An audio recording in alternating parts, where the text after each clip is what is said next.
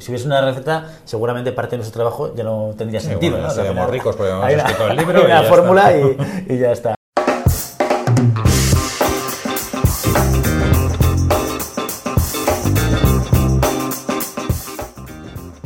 Bienvenidos y bienvenidas a Siempre Puedes Practicar Surf, vuestro podcast sobre recursos humanos, liderazgo y también a veces psicología. Hoy estamos aquí con una nueva entrevista eh, y hemos escogido eh, viajar, eh, salir de Barcelona y venir a Madrid a, un espacio muy especial que nos ha cedido Ático, que es patrocinador de este episodio, a un coworking que está en el barrio de Salamanca, donde hemos traído también a una persona muy especial con la que vamos a hablar de muchos temas muy interesantes, con John Gonzalo Torrontegui. Bienvenido, John. Muchas gracias. Bueno, es tu segundo apellido ya denota que tú, tus raíces están Sí, lejos están de la un capital. poquito al norte, sí. En la zona del País Vasco, efectivamente. Voy a contar cuatro cosas de ti, ¿vale? Y luego, y corrígeme si crees que falta alguna cosa de lo que voy No a contar, problema. ¿de acuerdo?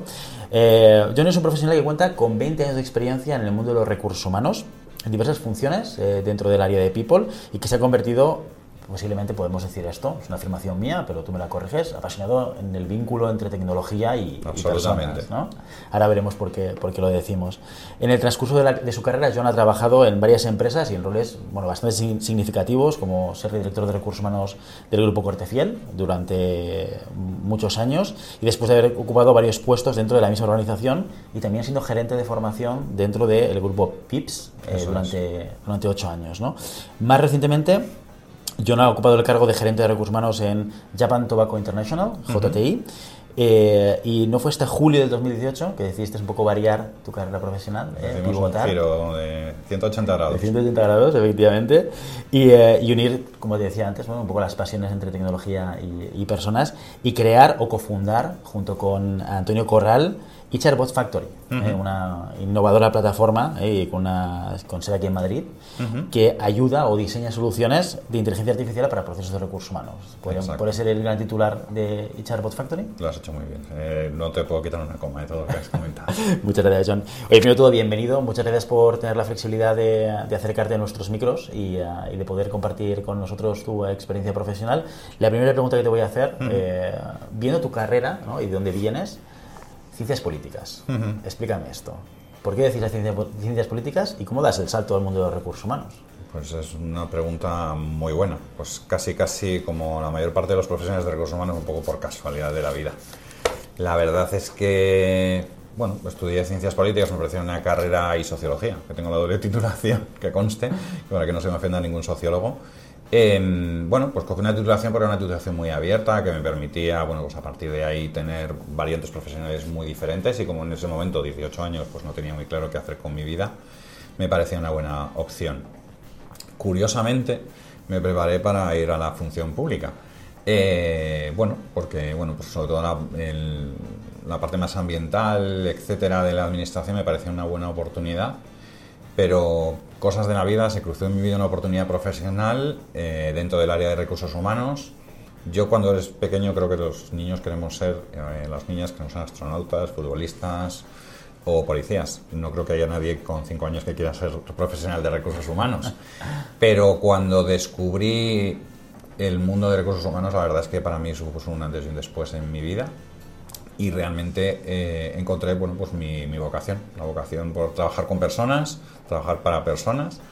Y, y la verdad es que empecé una carrera profesional pues a finales de, de los, de los 90 y bueno, pues aquí seguimos en el mundo de recursos humanos y igual de apasionados casi que el primer día. A finales de los 90 ha Sí. llovido bastante desde entonces. Sí, incluso ha granizado, nevado, ha hecho un poco de todo. Ha pasado de todo, cambio climático incluido, pandemia de por medio, de todo ha pasado.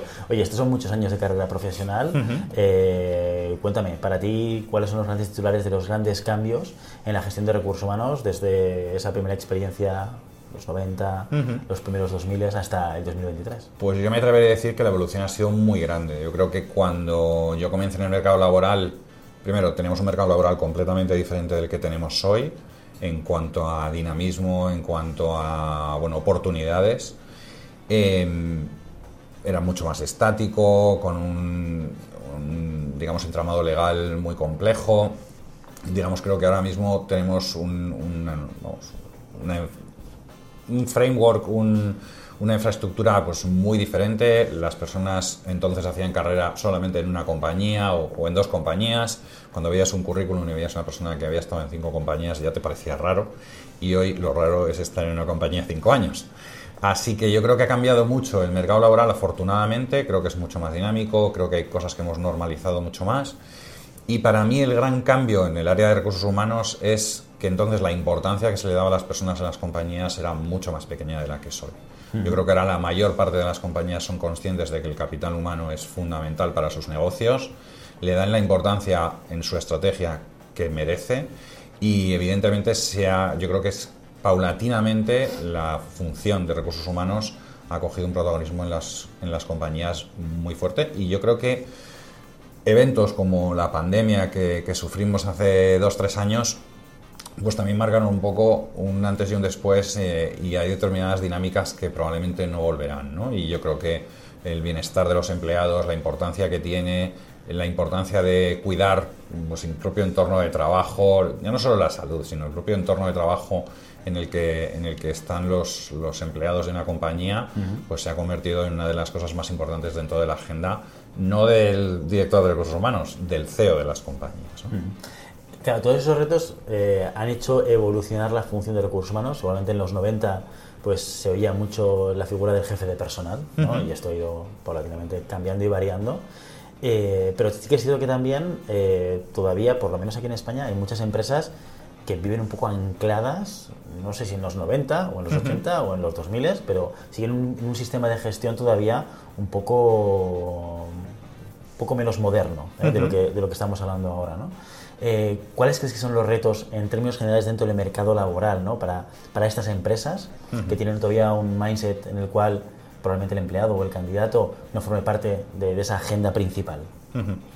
Pues yo creo que hay varios. O sea, la capa tecnológica evidentemente es una de las cuestiones fundamentales. El entender la potencia que te puede dar la tecnología aplicada a la gestión de personas creo que es uno de los hitos que muchas compañías todavía tienen que asumir hacemos muchas, o se hacen en las compañías muchas cosas artesanales, rudimentarias, de muy escaso valor añadido, que no aportan nada al profesional ni a la compañía.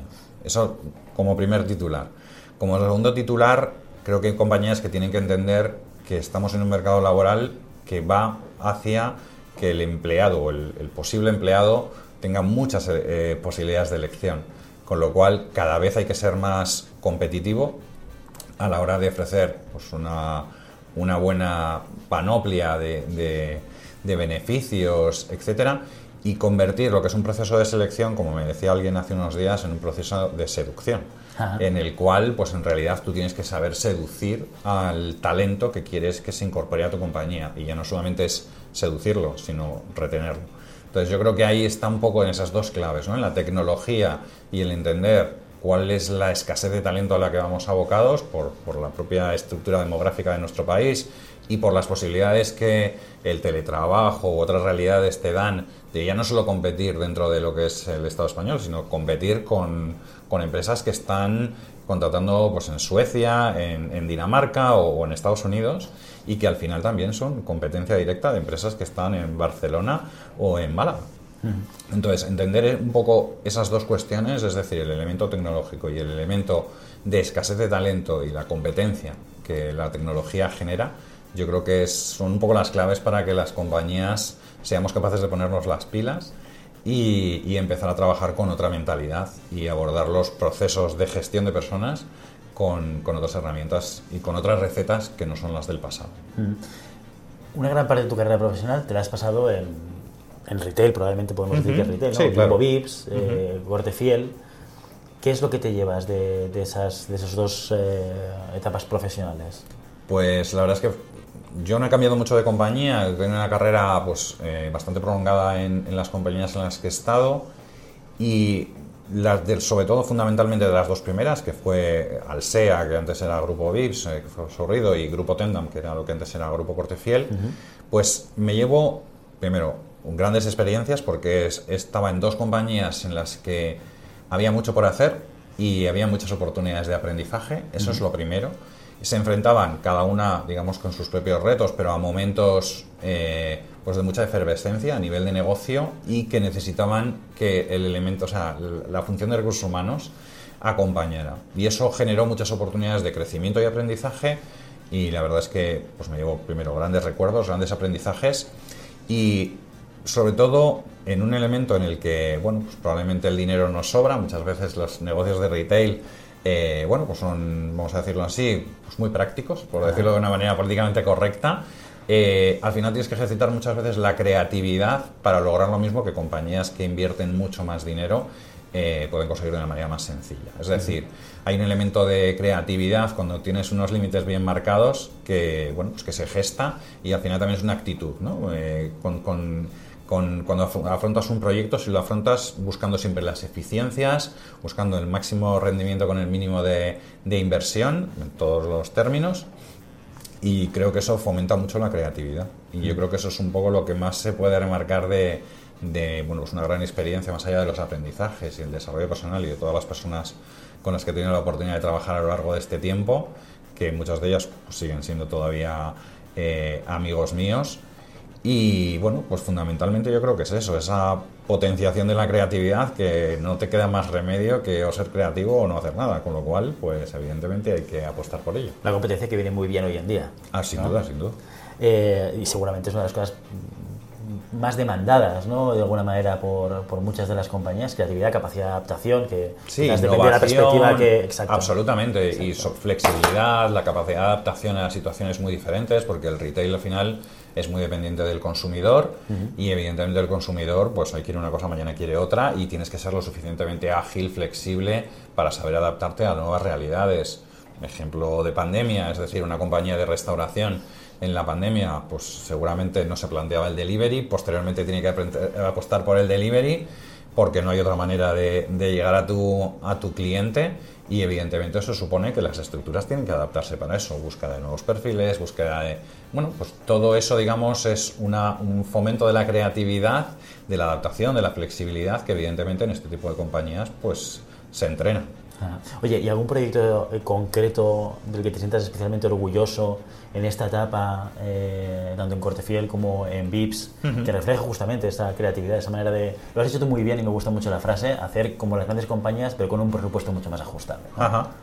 Pues la verdad es que probablemente haya muchos, eh, pues desde montar una escuela de hostelería, como en su momento montamos para en, grupo VIPS, pues partiendo prácticamente de, la nada, un espacio casi en blanco y ser capaces de montar pues, un proceso de formación interna basado en formadores internos, con unas infraestructuras adecuadas que recrearan la realidad que iban a tener en el puesto de trabajo, por ejemplo, eh, hace unos cuantos años de aquello.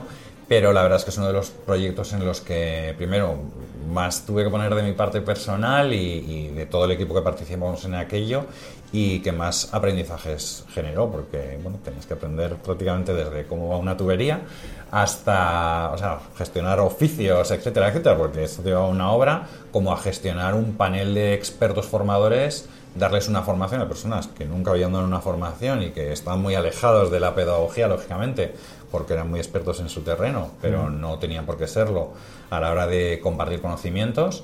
Y la verdad es que, bueno, pues fue la verdad un proyecto súper interesante y en el que hubo que ejercitar, pues eso, mucho la flexibilidad, la adaptación a situaciones pues, complejas y bueno, pues además también a saber motivar a un equipo de personas pues que realmente participaban en ese proyecto por puro altruismo, no cobraban más o menos por hacerlo, pero se sentían partícipes de un proyecto pues muy importante para la compañía eh, y entendían que lo que estaban regalando era su conocimiento que habían adquirido a lo largo de los años con las personas que se incorporan a la empresa. ¿no? Y la verdad es que bueno, pues un ejercicio de altruismo muy bonito y sobre todo el sentimiento de pertenencia que se generó un poco en todo este grupo y equipo, eh, porque al final, bueno, pues tenían ese conocimiento de ser formadores internos y, eso en sí mismo, pues ya para ellos era un, orgullo, ¿no? Entonces, bueno, la verdad es que un proceso, te podía mencionar muchos más, ¿eh? pero probablemente esto es uno de los que más satisfacciones me dijo. Hablas de motivación, realmente una de las grandes preocupaciones de cualquier jefe de equipo, ¿no? Cuando lideramos un equipo y nos encontramos que eh, puede funcionar mejor o puede funcionar peor, pero hay un elemento que muchas veces desconocemos, ¿no? O que muchas veces no sabemos cómo afectar sobre él, que es la motivación. Desde tu punto de vista, en tu experiencia como profesional de recursos humanos, ¿cómo has ayudado, cómo ayudas o cómo crees que se puede ayudar a un jefe de equipo a, mantener esa, esa motivación eh, alta? Yo creo que no hay recetas mágicas. Es decir, al final, digamos que tienes, lo primero que tienes que conocer es el equipo que estás gestionando. Yo creo que eso es lo fundamental.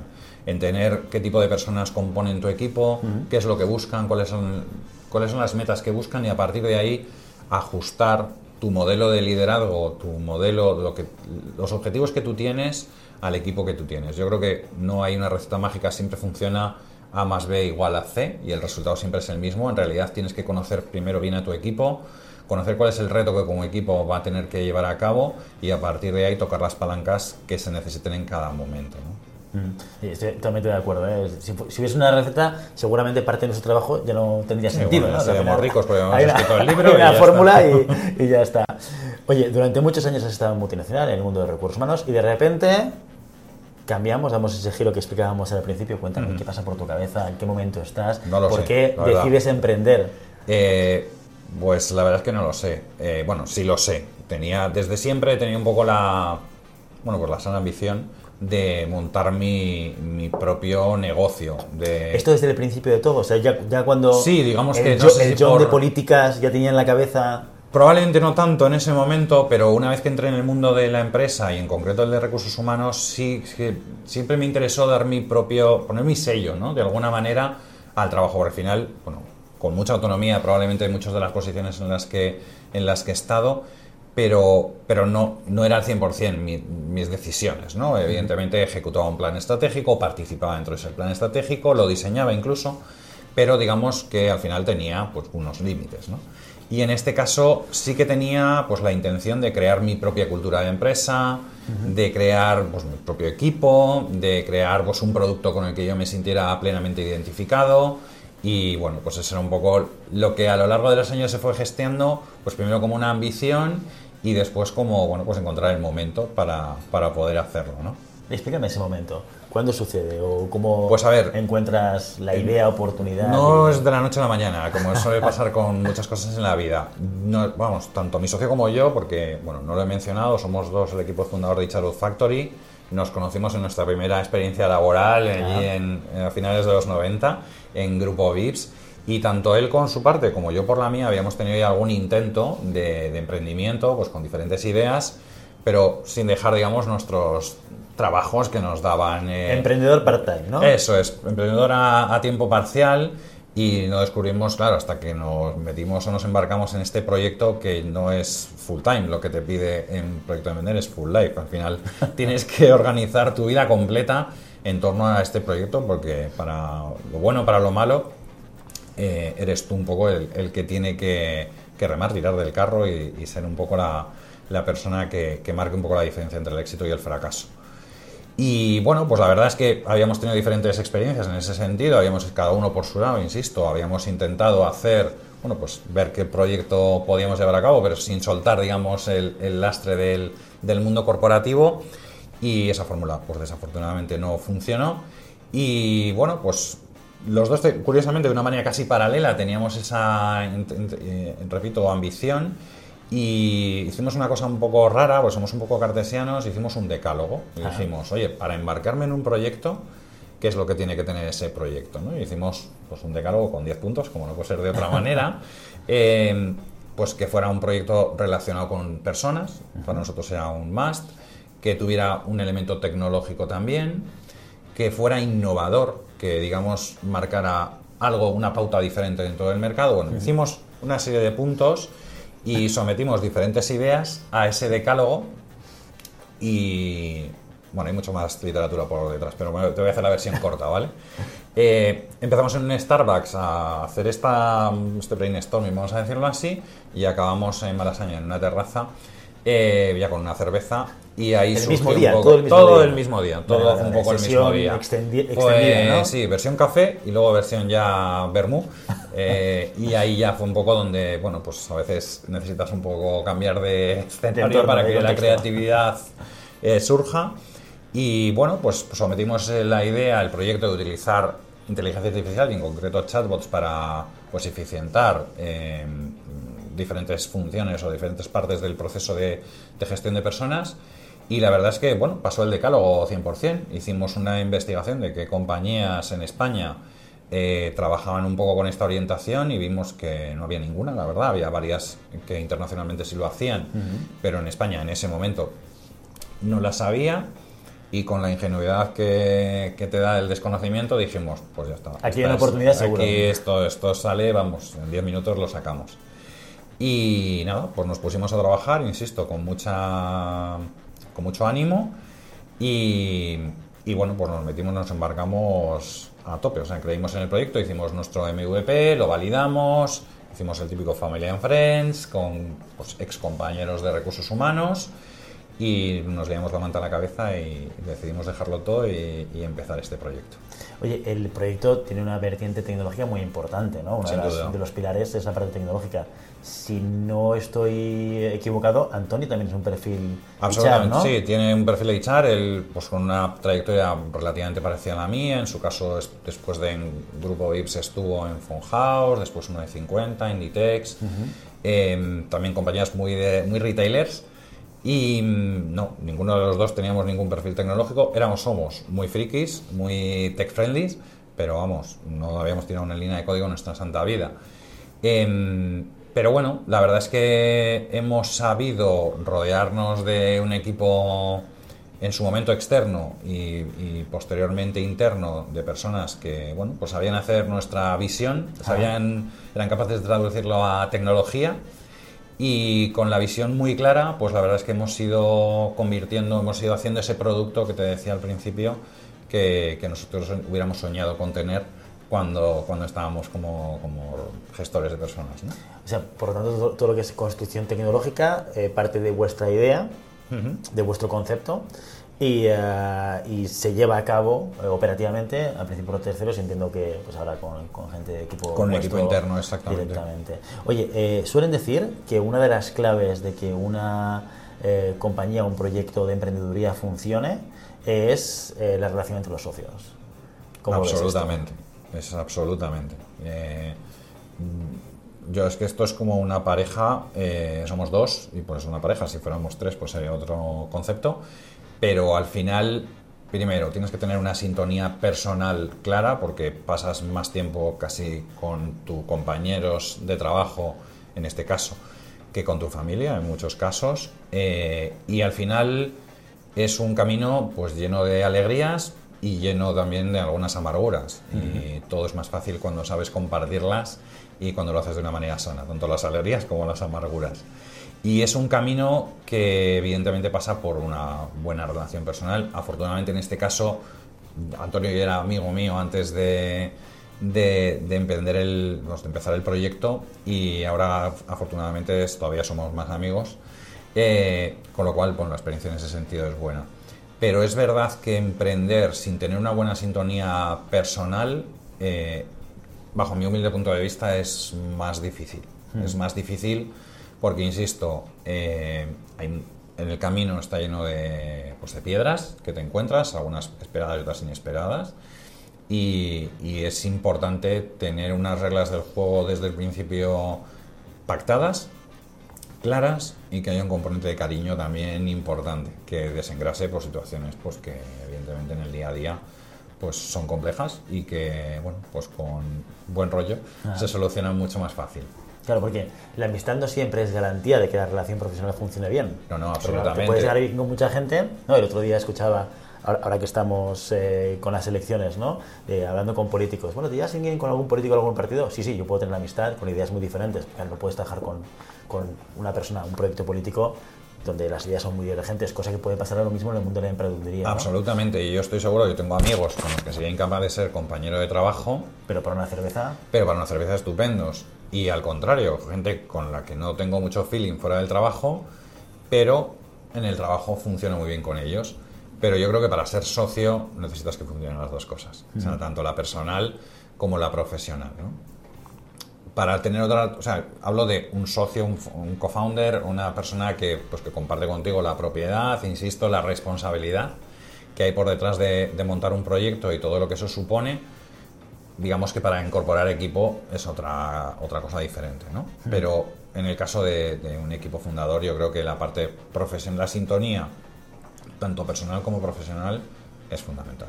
Hablabas de que al principio mm, tuvisteis unos, una- o, o pactasteis una serie de cosas, una serie de elementos. Danos un poquito de visibilidad, ¿eh? por si a otras personas también les sirve. Bueno, la verdad es que son cosas muy básicas. Al final es una, una. Y además, algunas de las personas que te vas encontrando por el camino, el mundo del emprendimiento, la verdad es una de las cosas mejores que tiene, es que la gente es- comparte mucho.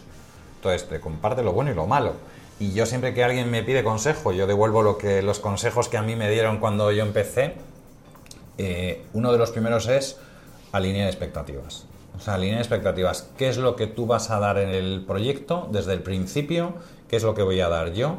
Y que vamos a pactar todo lo que puede pasar eh, en la vicisitud de una compañía. Puede ser que te toque la lotería, puede ser que te enamores de una chica y te vayas a vivir a Bali, puede ser, no sé, pueden pasar muchas cosas en, una, en- a lo largo de la vida de una compañía. Entonces, marcar desde el principio qué es lo que va a aportar cada socio, qué es lo que va a aportar cada uno de los miembros del equipo, si va a ser full life, full time, eh, full... O sea, qué dedicación va a tener, vas a tener dentro del proyecto, cuáles son tus roles y qué ocurre cuando las cosas van bien y qué ocurre cuando las cosas van mal, me parece lo fundamental. Y creo que ahorra muchos problemas y, y te ahorra también, previene que te rompas una buena amistad, porque quizá una persona puede ser, yo he tenido ya algunas, afortunadamente no cercanas, pero experiencias en tercera persona de personas que, pues, que se llevan muy bien, que eran muy amigos y que después de la experiencia profesional lo han dejado de ser. Entonces creo que eso es una lástima.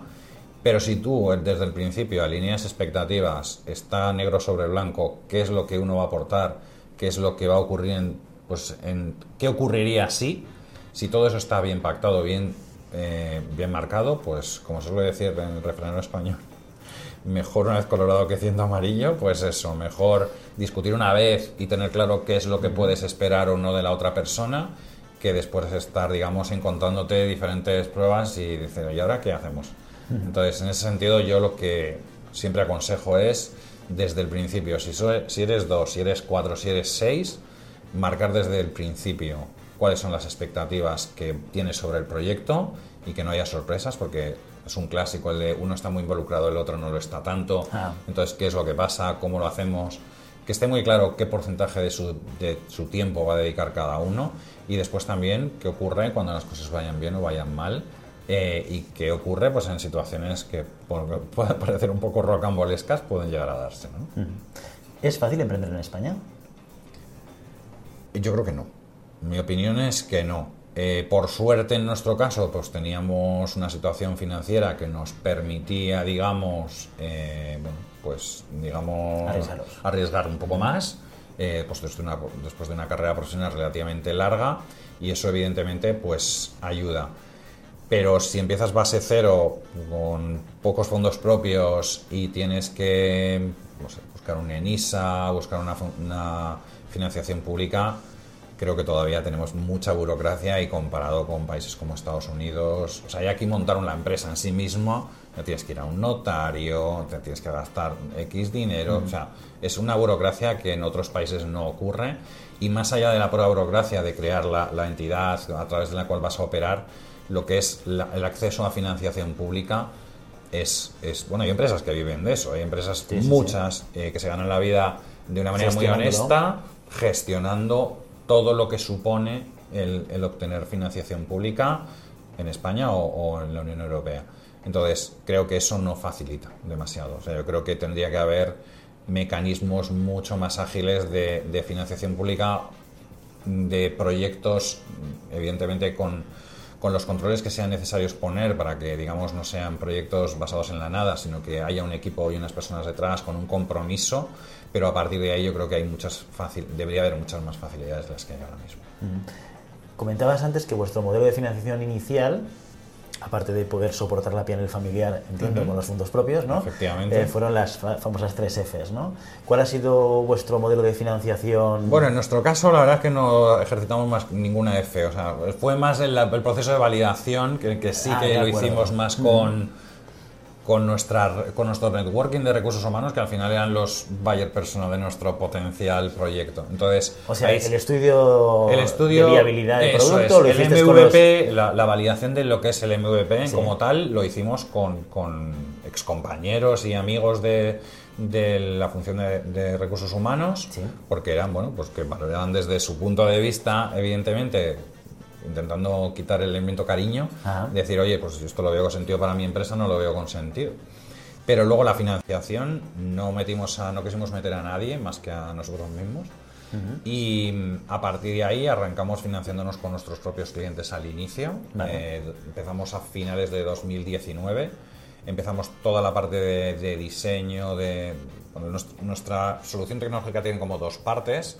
La parte del chatbot, la, tecnología que soporta los chatbots, la, parte más conversacional de, de, nuestra solución y luego toda la parte back, que es el acceso web que tienen las compañías para acceder a los datos de los candidatos. Bueno, lo hicimos con dos compañías diferentes, cada una de, estas dos infraestructuras y todo lo pagamos nosotros. ¿vale?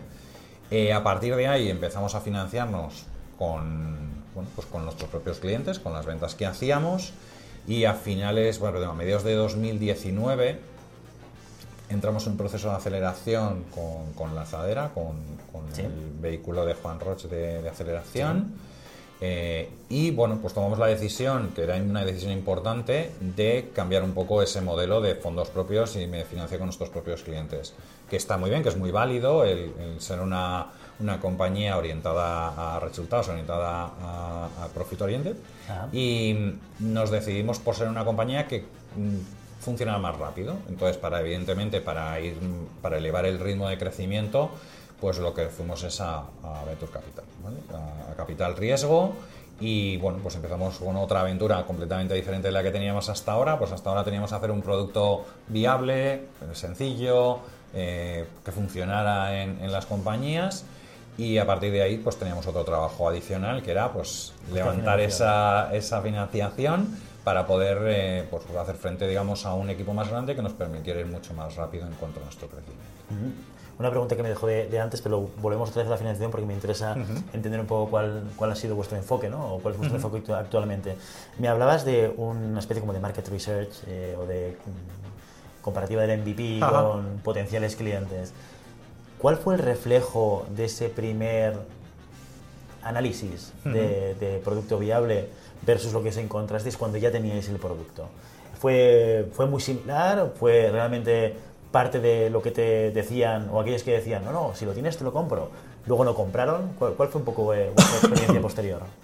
A ver, eh, claro, cuando hablas con amigos, pues todo el mundo es muy cariñoso. Eh, o sea, el, el, producto evidentemente tenía sentido y no deja de tener sentido hoy, pero claro, cuando cambia mucho, nuestro producto cambia mucho la el paradigma de cómo se hace selección, se ha hecho selección tradicionalmente. Y de hecho, incluso nuestras propias primeras campañas de marketing eh, tenían como claim sigues haciendo selección como en los 80. Es decir, al final es, un elemento, y lo he comentado antes un poco en nuestro decálogo, disruptivo. Al final es una tecnología que te hace tener un enfoque de la selección pues diferente de la selección tradicional que fue la que se hacía cuando yo me incorporé al, al mercado laboral. Yo empecé como recruiter y lo que hacía era entrevistar a mucha gente, miles de personas. Eh, un día lo calculé y había dado la mano a más de 10.000 personas en un par de años, o sea que no está nada mal. Y, y al final lo que nosotros hacemos es, digamos, que eficientar esa parte que no da mucho valor añadido, como creo que he comentado antes, al, ni al profesional ni, ni a la compañía que, que financia eso de esa manera. Y al final digamos que tradicionalmente en el mundo de la selección se ha tenido siempre un enfoque muy reactivo. Es decir, se me va una persona de mi equipo, pongo un anuncio, espero que se inscriban personas en ese anuncio, cribo ese anuncio, me reviso, los, me elijo los 10 mejores, a los 10 mejores llamo por teléfono, termino de verificar, porque los 10 mejores me quedo con 3 que yo creo que me van a encajar, ya les cito un roleplay o una entrevista personal y después decido entre esos tres. Ese tiempo eh, he dedicado muchísimo muchísimo tiempo a, un montón de contactos que, pues la verdad, si me hubiera, quedado, me hubiera dicho desde el principio que eran los tres mejores de los 100 que se inscribieron, pues no hubiera perdido tanto tiempo. ¿no? Y ahí es donde nosotros es el dolor al que nosotros vamos dirigidos. Entonces, como te decía, ese es un enfoque pues, muy reactivo. Y lo que nosotros proponemos es un enfoque de selección mucho más proactivo. Que haya un sistema que constantemente esté evaluando personas y que cuando tú tengas el proceso de selección, el sistema ya tenga, digamos, tengas un talent pool del cual puedas tirar y proveerte para cubrir ese proceso de selección que tienes. ¿Eso qué, qué diferencia? O sea, me dirás, vale, este señor que me está contando, ¿y qué tiene esto que ver con la pregunta que yo le he hecho? Y ahí voy un poco a, a, hilarlo con lo que tú me has comentado. Es decir, al hacer ese cambio tan profundo en la manera en la cual habitualmente las compañías captan talento, el, uno de los hándicaps que nos encontramos al principio cuando comenzamos un poco con, con la venta de este producto era doble. Por una parte, la gente no sabe lo que era un chatbot. Hoy en día yo creo que han pasado unos cuantos años y la gente ya tiene mucho más claro qué, por qué es un chatbot, qué aporta la inteligencia artificial, etcétera, etcétera. Y por otra parte también que veníamos a cambiar la manera tradicional de cómo se estaba haciendo selección. Entonces esos eran dos obstáculos que probablemente en ese MVP todavía no éramos conscientes. Y eso es probablemente un poco lo que ha ido variando durante el tiempo, porque yo creo que se ha ido adoptando mucho más la tecnología en general y en concreto todo el mundo ya sabe lo que es un chatbot porque se lo ha encontrado en un e-commerce o porque cuando va a comprar a la página de Renfe le salta, ¿no? Entonces ya es algo más natural, de hecho mucho más natural probablemente para las generaciones eh, más jóvenes que, para las, las mías.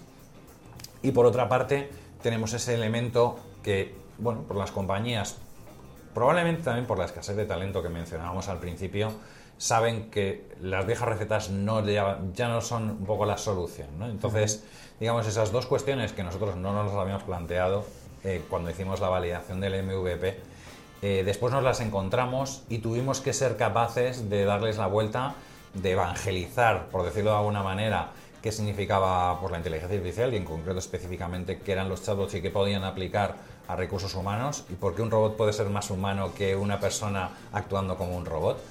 Y por otra parte también cambiar un poco ese paradigma de, la selección, de hacer una selección más reactiva a una selección más proactiva, ¿no?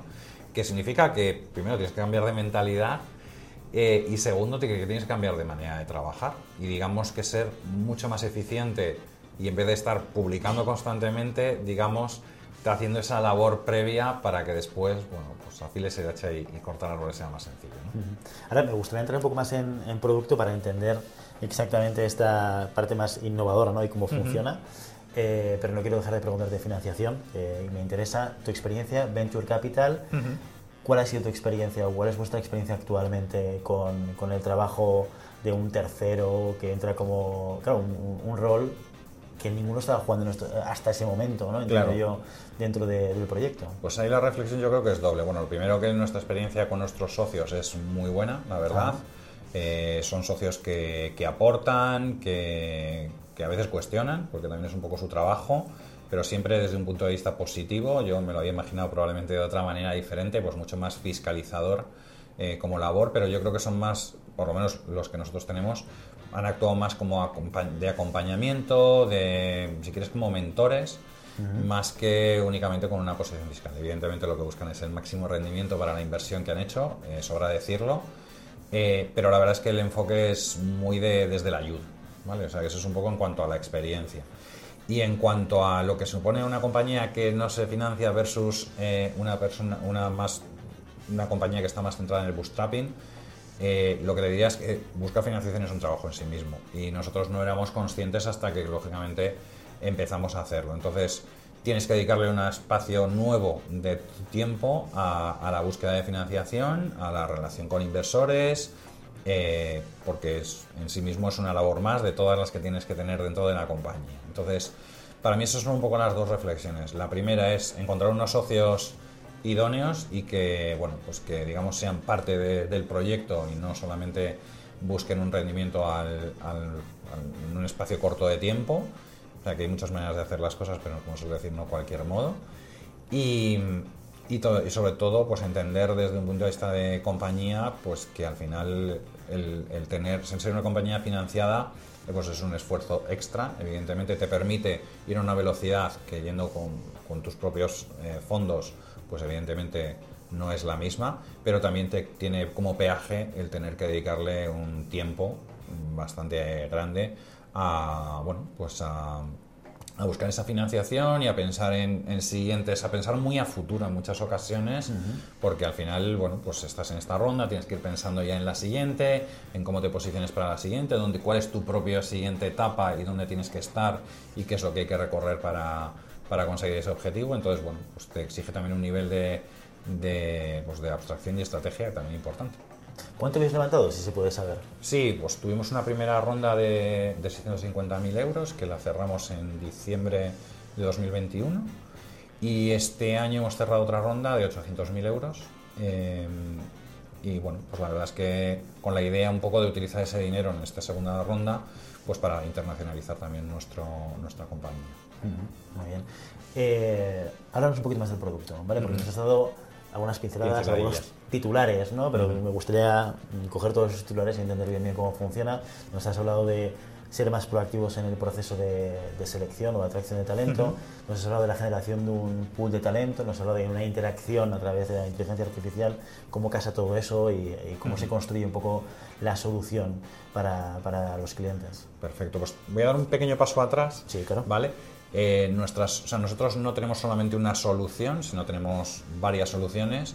Empezamos un poco con la idea primigenia, era eh, aplicar los chatbots a, la, a, las primeras fases de los procesos de selección para eficientarlos, automatizar la evaluación de candidatos y que eso dotara a los equipos de selección de mucha más velocidad. O sea, perdón, me paro aquí un segundo nada, para, nada. para poder visualizarlo. Esto quiere decir como eh, tradicionalmente hacíamos que hacíamos una criba curricular y yo llamaba a alguien para preguntarle o contrastar algunos elementos de su currículum. Exacto. Sería pasar esto, en vez de ser una persona que criba y pregunta, ser una IA. Eso es, esto? lo hace una IA y la IA lo que se ocupa es pues de captar, o sea, de, de utilizar todos los canales de captación de candidatos que tenga tu compañía. Sí y todos esos candidatos convergen en un asistente virtual Ajá. que lo que hace es entrevistarte, como si tuvieras una entrevista a través de WhatsApp, pues en este caso es a través de, de, de, un, vamos, de un, navegador sí. en el que tú tienes una conversación con un recruiter y este recruiter, con elementos de gamificación, haciendo muy dinámica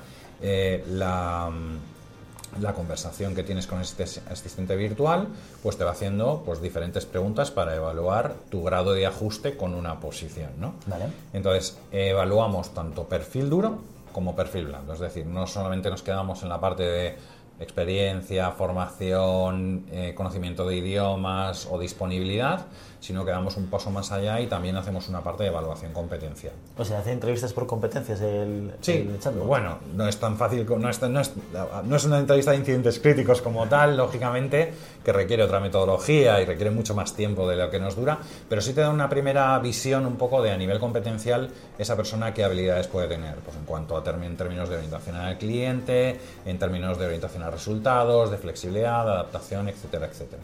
Vale. ¿Y esto sirve para todos los perfiles? ¿Puedo valorar cualquier tipo de perfil con.? La con respuesta es, es, sí, pero voy a desarrollarla un pelín más, ¿vale? Cuando nosotros comenzamos el proyecto, y por, posiblemente porque veníamos del mundo retail, lo pensábamos para perfiles más blue collar. ¿no? Pensamos pues, en cualquiera de las compañías en las que habíamos trabajado y nos parecía que tenía todo el sentido que eran eh, empresas que contrataban mucho y que contrataban perfiles de manera recurrente. Ah. Pues sea Inditex, pues sean dependientes, si era pues eh, grupo VIPs, pues camareros o riders, etcétera.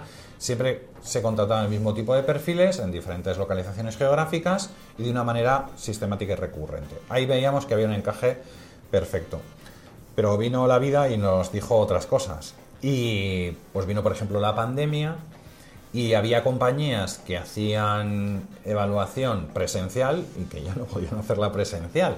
Entonces, de alguna manera surgieron otras oportunidades con compañías con otro tipo de perfiles, no tan blue collar, sino mucho más white collar.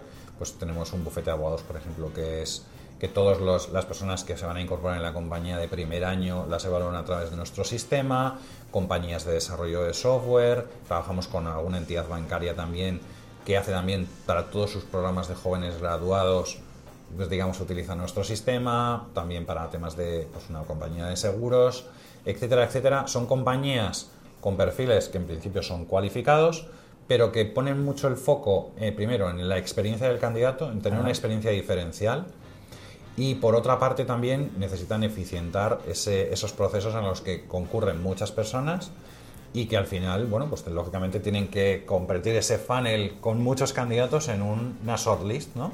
En la que es muy importante, pues, dedicarle el tiempo en la parte que realmente, yo siempre digo que el elemento humano marca la diferencia, ¿no? Que es cuando tienes una entrevista personal con, con el candidato y vas a hacer una evaluación más cualitativa que cuantitativa, ¿no? Entonces, para la parte, insisto, de menos valor añadido, ahí es donde nosotros hacemos un trabajo de convertir esa long list en una short list y a partir de ahí entra el profesional de recursos humanos para marcar esa diferencia y decidir de las 10 personas que el sistema ha seleccionado, que son como las más indicadas, cuál es que, la, que realmente va a encajar mejor en mi organización. Y es y es algo que no tiene que ver demasiado con el perfil, tiene que ver con la necesidad de la compañía o bien en términos de intensidad y de recurrencia a la hora de contratar y también en términos de la importancia que le dé a la comunicación con el candidato. ¿vale?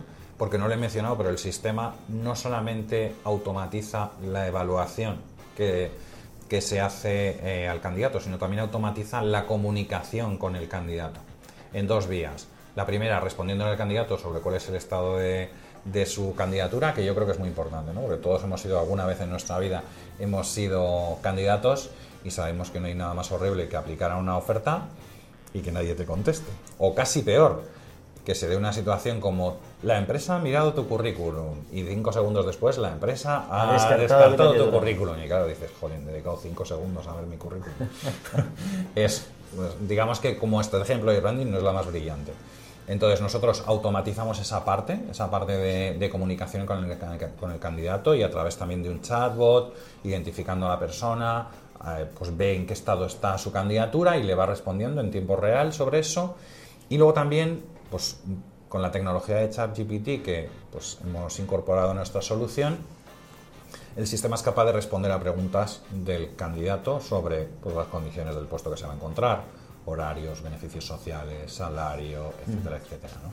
O sea, ya estáis integrados con ChatGPT. Sí, la verdad es que vimos una gran oportunidad, eh, más allá del hype que se, que se formó, digamos, eh, a finales del año pasado, vimos una oportunidad de eh, complementar nuestra, nuestra solución con esta tecnología que permitía de una manera pues bastante sencilla bueno pues o cubrir algo que nosotros hasta ese momento no podíamos hacer de una manera muy eficiente ¿no? y es de una manera muy sencilla y muy intuitiva responder a esas preguntas que, que nos surgen a cualquier candidato cuando participa dentro de un proceso de selección desde las más obvias a temas ya pues me voy casi casi de cultura de empresa por ejemplo. Mm. Oye, eh, tal y como me lo explicas y tal, tal y como tú lo cuentas, me encaja muy bien en eh, momentos o en organizaciones donde hay un alto volumen de, de selección y donde hay un alto volumen de candidatos, ¿no? Quizás es por desconocimiento, pero me gustaría saber cuál es tu punto de vista sobre cómo eh, vuestro HRBot puede ayudar, eh, o no, a lo mejor no puede ayudar, Ujú. ¿eh? en casos en los cuales lo que tenemos todo lo contrario, ¿no? Un- una- unos candidatos, candidatas inaccesibles, que no nos responden, que vamos detrás. Esto seguro que te suena. Sí, me suena, me una suena, me empresa suena. tecnológica, ¿no? Me quiere sonar. La verdad es que ahí es más difícil. Digamos que nuestra, nuestra solución, sobre todo, lo que ayuda es a compañías que, manda- que manejan grandes volúmenes. Es verdad que en sí mismo el canal es un canal que, que genera, digamos, una experiencia del candidato más grata que rellenar un formulario y olvidarte, con lo cual eso evidentemente ayuda a que haya más cantidad de candidatos, pero yendo al talento oculto es más complicado utilizar un sistema como, como el nuestro. ¿no? Eh, yo creo que para eso hay otros en el mercado que probablemente funcionen mejor o como yo eh, me comentó un director de recursos humanos no hace demasiado, asumir que no hay profesionales en el mercado, asumir ese principio de realidad. No hay profesionales en el mercado. O los hago yo, los quiero decir, los formo yo, voy a la universidad, los formo en la tecnología que yo quiero y así tendré el tipo de profesional que yo quiero, o tendré que asumir que pague lo que pague, le dé las condiciones que condiciones, no hay suficientes profesionales en el mercado para todas las compañías. Entonces, a partir de ese principio de realidad, uno también es más feliz. ¿Cuántos sois ahora? Eh, somos alrededor de 30 personas, más o menos. Estamos ahí en la veintena larga. Oye, ¿cómo se vive pasar de 20 años en recursos humanos donde nuestra tarea, o tu tarea en este caso, ¿no? ha sido ayudar a otros a construir equipos ¿no? y ayudar a otros con los retos de gestión de personas, que seguramente lo tendrías con tu propio equipo, pero a pasar a ser tú el que maneja o co-maneja o copilota esa organización y enfrentarte tú directamente a los retos, dejar de estar un poco en la barrera y ponerte a torear. Pues pues haciendo un ejercicio de honestidad es más fácil contarlo que luego hacerlo. es más fácil decirle a la gente cómo se gestiona un equipo que luego ponerte a gestionarlo tú. Sin duda. Aunque yo había gestionado lógicamente equipos, pues he tenido equipos más o menos grandes de, personas trabajando conmigo, pero cuando es tu compañía no es lo mismo. El elemento emocional aparece, las decisiones, como muchas veces decimos eh, Antonio y yo, somos eh, la solución y el problema de nuestra compañía, o al revés, el problema y la solución. Entonces, al final, toda la responsabilidad, lógicamente, está en tus hombros y no es tan fácil. Es mucho más fácil contarle, insisto, a la gente lo importante que es pues, la motivación o, gestionar los estilos de dirección que después enfrentarte tú al reto. Y yo creo que probablemente eh, hay muchos retos cuando montas una compañía. Eh, el de gestionar un equipo, convertir un equipo de personas en un equipo, es algo que es probablemente lo más difícil a lo que nos hemos enfrentado. O sea, las decisiones sobre personas y el cómo gestionar un equipo de trabajo es lo que probablemente más eh, intensidad, más tiempo eh, nos lleva, hmm. curiosamente. Probablemente, pues, otra persona te diría, pues los ratios de negocio, tal, no sé qué. También hay que dedicarle mucho tiempo, pero a la gestión del equipo yo creo que, que es un poco nuestro, digamos, en lo que probablemente ponemos más foco, unas veces con más éxito y otras veces con menos éxito, pero creo que ahí es donde realmente está el verdadero reto, por lo menos tal y como yo he vivido, el crear una compañía, el crear, el identificar a los buenos, a los buenos profesionales, ser también consciente de que no todo el mundo, no todo el mundo en las diferentes etapas que va pasando una compañía y en una startup esas etapas pasan muy rápido, no todo el mundo va a estar siempre a la altura de que necesita el proyecto y probablemente llegará quizá un momento en el que ni siquiera los founders lo, estemos. Eh, ir asumiendo un poco también ese principio de realidad y a partir de ahí pues gestionar digamos un equipo en el que se generan muchas oportunidades en el que es un mundo muy abierto pero al mismo tiempo también pues hay un elemento emocional porque claro hay mucha gente que empezó contigo eh, y al final, pues a veces hacer un ejercicio de honestidad y objetividad no es tan sencillo. Es muy complicado. Mira, yo leí hace, hace ya tiempo el libro de Netflix, no sé si lo, si lo habrás leído también, el de Aquí no hay reglas, ¿no? y, ah, y, recuerdo eh, que en una de las partes del libro él explica, él, él, rompe el concepto este de no somos una familia, somos un equipo. Y como equipo hay veces que pues eh, el delantero centro pues no está marcando goles y hay que cambiarlo, ¿no? Y lo dice bueno, con una intención muy americana, ¿eh? porque es un libro súper americano. Sí, sí, son muy fríos. Exacto. Eh, pero realmente esto no, no, es tan fácil como, como cuando lo lees ¿no? en, el libro de Netflix. ¿no? no, esa, esa, vinculación emocional, esa, esa, gente que forma parte de tu equipo, que ha luchado contigo, que se ha peleado contigo que de repente, porque sí que es cierto, es tan cierto como cualquier otra cosa, que de repente a lo mejor no estás a la altura o estás en una situación que en ese contexto ya no aportas el valor que aportabas antes. ¿no? Es muy paradójico porque me resultaba mucho más fácil tomar decisiones o ser más frío en equipos que al fin y al cabo eran de, de otro, o sea, la responsabilidad era de, de, una entidad o de algo más grande que me, que me superaba que el tomarlo en mi compañía, digamos, de una manera en la que yo tengo o tenemos la responsabilidad eh, directamente sobre nuestros hombros. O sea, curiosamente o paradójicamente es mucho más difícil ser frío en tu compañía que en la compañía que trabajando para terceros. Y es una cosa paradójica, pero de verdad que, es así, que es así. Y al final, pues es tomar decisiones a veces se te atragantan mucho y aunque las tomes muchas veces, pues te las llevas a tu casa y, las vives de una manera mucho más real de lo que probablemente pues cuando tenías que tomar una decisión con una persona de, un equipo, cuando trabajaba para, para otra compañía, para una gran compañía, no sé. Es verdad que es, lo vives de una manera diferente y, a veces es fácil, cuando hay grandes alegrías, y a veces cuando no son tan alegrías, pues evidentemente pues hay que tomar agua para, para ese sapo, ¿no? Hablemos un poquito de IA. ¿Vale? Porque esta seguramente es como el tema de moda del 2023. Sí, un eh, poco nos- el trending topic, sí. Exacto, nos ha saltado la inteligencia artificial porque de repente ha entrado en nuestras casas, ¿no? Cosa que no pasaba eh, en otras tecnologías que han entrado, por lo menos con esta velocidad, ¿no? Vosotros lleváis mucho tiempo hablando de inteligencia artificial, seguramente estamos ya en la etapa de la, de la IA generativa, que es la que, donde la que está en boca de todo el mundo. ¿Cómo ves el impacto de la IA eh, dentro del mercado? ¿Qué, qué reglas crees que va a cambiar? Si crees que va a cambiar alguna regla de juego. A ver, yo creo que estamos todavía en un momento incipiente. Es verdad que si lo comparamos con hace un año, que todo el mundo está hablando del metaverso, no está hablando nadie de la inteligencia artificial, ahora es justo todo lo contrario, nadie se acuerda de que era aquello del metaverso. Exacto. Eh, pero más allá de las modas, eh, que son más o menos pasajeras, yo creo que la inteligencia artificial todavía estamos un poco viendo la puntita del iceberg, del- de cuál es el potencial que tiene en general en, en nuestras vidas, pero en específico en la gestión de personas. Yo creo que todavía estamos viendo los inicios y que todavía hay mucho recorrido eh, por hacer. Y probablemente muchos errores que cometer. Ya algunos pues son públicos y notorios porque salieron en los periódicos, pues de cuáles son las limitaciones que puede tener la inteligencia artificial ahora mismo como tecnología, Ajá. pues el famoso chatbot de Windows que se volvió loco porque se entrenó pues con los tweets que le ponía la gente y acabó siendo pues un, un nazi eh, tal, eh, por poner un ejemplo así que todos eh, hemos leído en el periódico, algoritmos de selección de personas que lo que hacían era generar sesgos en vez de objetivizar y eliminarlos. Digamos que eso son cosas que han pasado relativamente de una manera reciente o que ya hemos tenido en nuestro pasado y al final la inteligencia artificial la programamos personas y evidentemente el elemento ético es fundamental y la legislación, pues aquí yo creo que en Europa sí que se, sí que se ha buscado casi desde el inicio eh, ponerle unos límites a la tecnología, cosa que probablemente en otro En otros países no. en otros países no, no han sido tan proactivos, eh, pues como no lo son, pues en temas de gestión de, de información, etcétera. Pero bueno, estamos ahora viendo, digamos, los inicios de, todas las posibilidades que nos puede dar y yo creo que en los próximos años eh, nos vamos a llevar muchas sorpresas en ese sentido.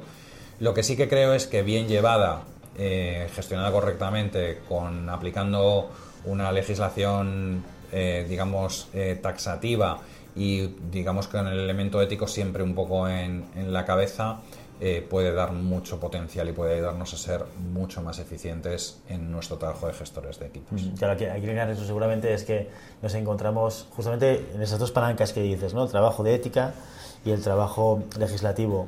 Nos encontramos con las compañías que lo que hacen es echar los departamentos de ética justamente desarrollando tecnología de IA, ¿no? Y por otro lado vemos que la legislación, esto, y esto no es algo nuevo, esto ha pasado desde siempre, siempre llega tarde. Siempre, Sí, siempre va por siempre detrás. llega tarde, ¿no? O sea que nos enfrentamos a un reto como muy, como muy relevante. Curioso es el dato de junio eh, de este año en el que por primera vez ChatGPT ha- sido reducido en un 10% de, de- en uso.